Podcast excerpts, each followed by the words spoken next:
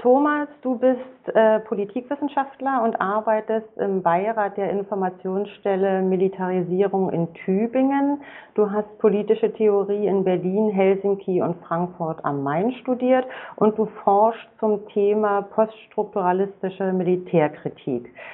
Was macht denn die Studie zur Politik der militärischen Ertüchtigung, die jetzt im März 2016 im Auftrag der Rosa-Luxemburg-Stiftung erschienen ist, zum aktuellen Forschungsgegenstand? Ja, das ist eine gute Frage. Ähm, es gab den Review-Prozess des Auswärtigen Amtes 2014. Da wurden ja viele Menschen befragt, wie deutsche Außenpolitik ausschauen sollte. Und bei einer Umfrage der Körperstiftung, die darin stattfand, ähm, wurde gefragt, wie stehen die Menschen eigentlich zu den Militäreinsätzen der Bundeswehr. Und wie auch andere An äh, also Umfragen bereits belegen, lehnen die überwiegende Mehrheit der Menschen in Deutschland die Bundeswehreinsätze ab. Und so haben 82 Prozent geantwortet, sie wollen weniger Militäreinsätze der Bundeswehr. Das wäre eigentlich eine erfreuliche Nachricht, aber gleichzeitig wurde in der gleichen Umfrage gefragt, können sich die Menschen ein Mehr von Ausbildungsmissionen für Polizei und Sicherheitskräfte vorstellen? Und hier sah das Ergebnis ganz anders aus. Da haben nämlich fast 80 Prozent gesagt, sie wollen ein Mehr an solchen Auslandseinsätzen, in denen quasi ausgebildet wird.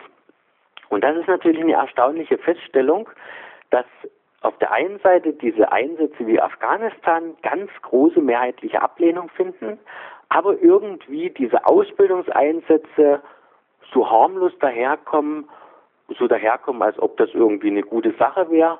Und das war eigentlich so die Ausgangsfrage für die Studie, die ich geschrieben habe.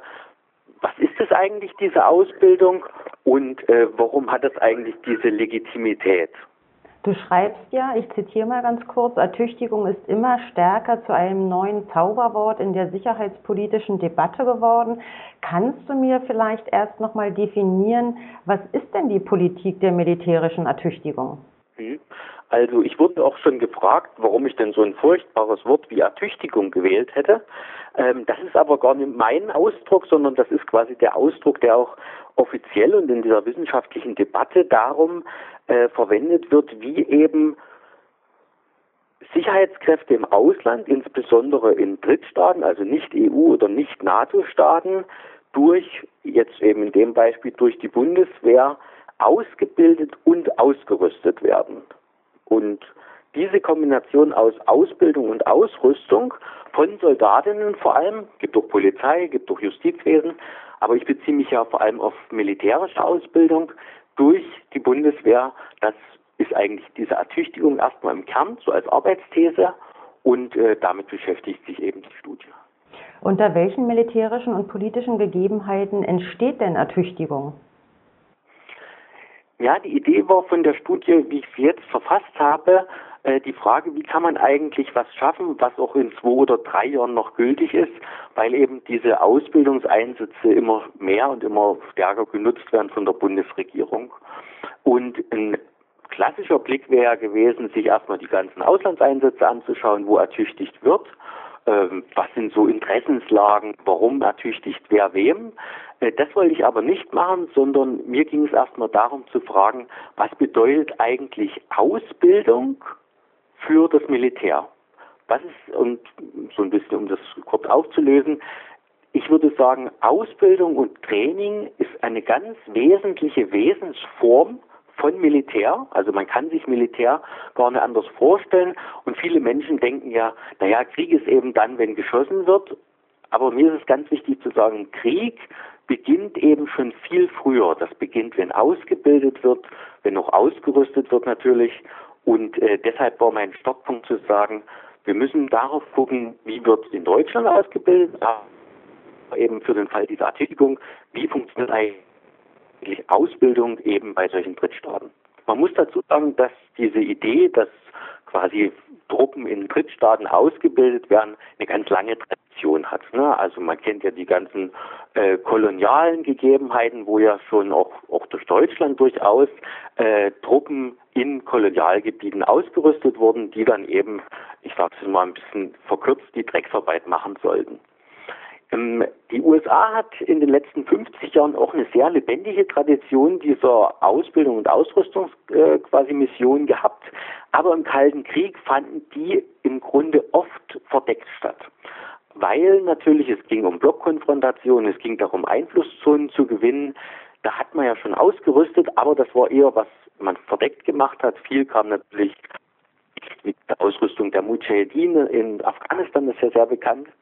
Aber die letzten 20 Jahre oder 25 hat sich diese Ausbildungsmission, haben die sich eigentlich gewandelt zu einem immer stärkeren, ja die Bundesregierung würde sagen, Instrument der Außen- und Sicherheitspolitik und insbesondere nach den verheerenden Kriegen in Afghanistan und Irak, wo eben die sogenannten Boots on the Ground, also die Bodentruppen, äh, eben auch zu schwierigen Folgen für die demokratische Legitimation dieser Einsätze geführt hat, nämlich dann, wenn auch deutsche Soldatinnen und Soldaten, auch US-Soldatinnen und US-Soldaten in Särgen nach Hause kamen, gibt es mittlerweile einen Umschwung, also diese Ausbildung hat es immer gegeben, aber mittlerweile wird es zu so einer Art äh, immer wichtigeren Standbein, ähm, eben Militär weltweit, äh, mit Militär weltweit eine Machtprojektion stattfinden zu lassen.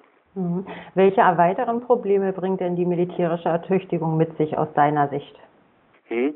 Also was mir sehr wichtig ist in der Studie, ist zu sagen, wir müssen uns die Menschen mal anschauen, die ertüchtigt werden. Was bedeutet das eigentlich für die Menschen, die in Afghanistan, in Mali, in Somalia, im Nordirak ertüchtigt werden? Was sind das eigentlich für Menschen, die da hingehen, die vielleicht sich über diesen Job, ne, den sie dann ja bekommen, äh, vielleicht eine bessere Zukunft erwünschen, erhoffen für ihre Familie, ja, für sich selber.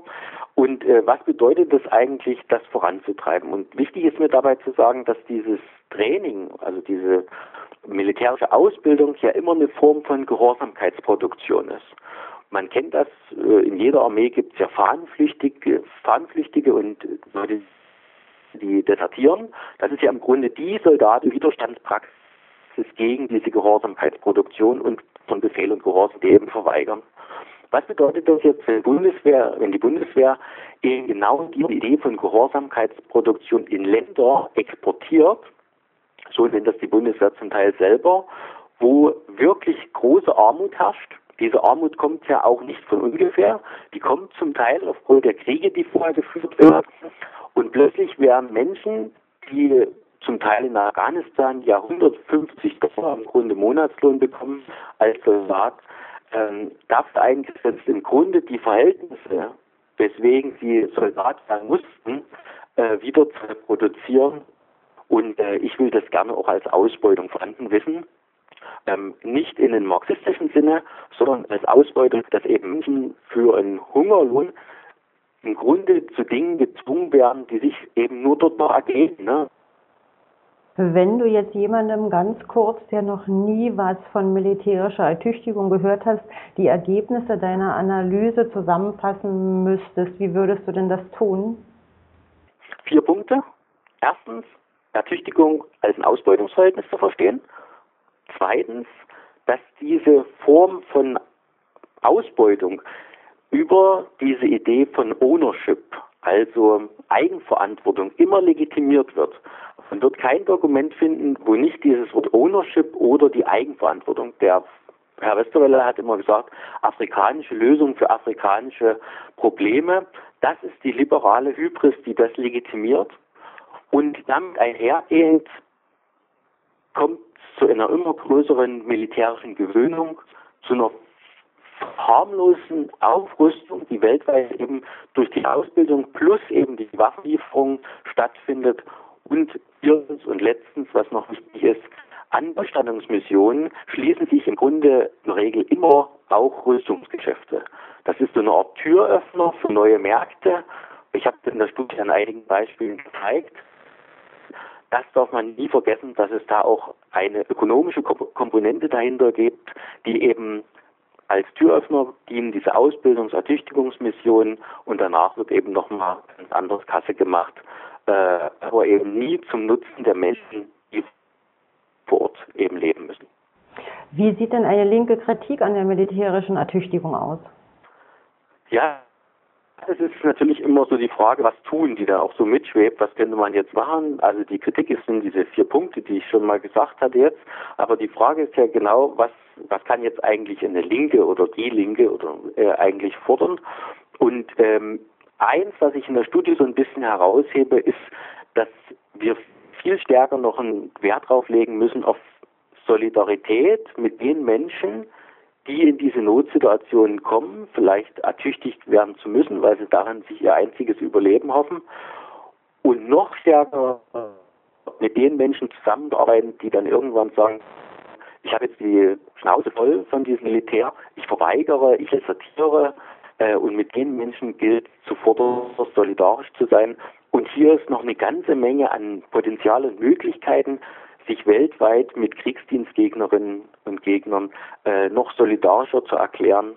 Ähm, da sehe ich eine wirklich große Chance, dass man sagt, ja, wer eben dieser Hölle des Militärs, äh, wo das eigene Leben eben gefährdet ist, entrinnt, sei das eben in Afghanistan oder in Mali oder in Südkorea oder auch in Deutschland, denen gehört unsere Solidarität und die gilt es eben auch von linker Seite zu unterstützen. Zuerst steht natürlich der unheimlich hohe Blutzoll, den die Menschen, die ausgebildet wurden, heute zu bezahlen haben, äh, indem sie eben an vorderster Front äh, für eine Politik kämpfen müssen, ja, die vielleicht gar nicht in ihrem eigenen Interesse besteht. Und man muss auch sagen, diese Ausbildungsmaßnahmen, die kosten wirklich Unmengen. Also ich habe das, hab das in der Studie mal so aufgelistet, dass äh, die Ausbildung eines afghanischen Soldaten, so in der Fachliteratur, mit ungefähr 50.000 äh, US-Dollar veranschlagt wird und die Person bekommt selber nur 165 US-Dollar im Monat. Also wir sprechen hier von riesigen ökonomischen auch äh, Disbalanzen, äh, die eben genau über diese Politik ständig reproduziert werden und dadurch kann man gar nicht sagen, es gibt jetzt das Beispiel, wo jetzt Ertüchtigung fundamental gescheitert ist, sondern diese Ausbildung ist mittelfristig und für die Menschen, aber auch langfristig für die Frage von Krieg und Frieden immer zum Scheitern verurteilt und eigentlich ein einziges großes Scheitern. Wo siehst du denn, und das wäre jetzt meine letzte Frage, wo siehst du denn konkrete praktische Bezugspunkte deiner wissenschaftlichen Ergebnisse? Ja, das Interessante, an was ich zum Teil manchmal gedacht hatte, sind Menschen, die sagen, ah, diese Auslandseinsätze, das ist irgendwie nicht so gut, wenn man da mit vielen Menschen äh, in Afghanistan interveniert, mit ein paar tausend Soldaten, aber diese kleinen Sachen, wo eben die Menschen so Hilfe zur Selbsthilfe, dann wird Soldaten, Polizei ausgebildet, das ist ja irgendwie eine gute Sache. Die sowas denken, äh, das ist eigentlich so meine Zielgruppe, äh, denen zu zeigen, es gibt eine Riesenmenge an Problemen, die eben mit diesen scheinbar harmlosen Ausbildungsmissionen verbunden sind, seien das Waffenlieferungen, sei das diese Ausnutzung der Menschen, die eben ertüchtigt wird. Und ich hoffe, dass dann Leute sagen, hey, das ist krass, ich habe hier irgendwie so eine Art Gedankenspiel gehabt, dass wenn die Menschen dann selber ihre Konflikte lösen, indem man sie ausbildet, das scheint ja irgendwie eine gute Sache zu sein, dass ich hoffe, dass man die Menschen erreicht, die dann sagen, hey, das ist irgendwie krass, also das das ist eigentlich nicht, was ich mir wünsche. Das ist nicht das, was ich verstehe unter Hilfe zur Selbsthilfe, sondern es bedeutet, dass die Menschen eigentlich in ihrer Not wieder in ihre Not zurückgestoßen werden und eben noch für, äh, für eine Politik vernutzt werden, die überhaupt nicht in ihrem Interesse ist das ist eigentlich so meine Hoffnung, dass Menschen, die bisher gedacht haben, naja, wenn, dann vielleicht Mission, dass die dann denken, nee, auch diese Ausbildungsmission, diese militärische Politik der Ertüchtigung ist, weil es eben eine militärische Ertüchtigung ist, immer problematisch. Ja, Thomas Mikan, vielen Dank für das Gespräch. Ja, gerne.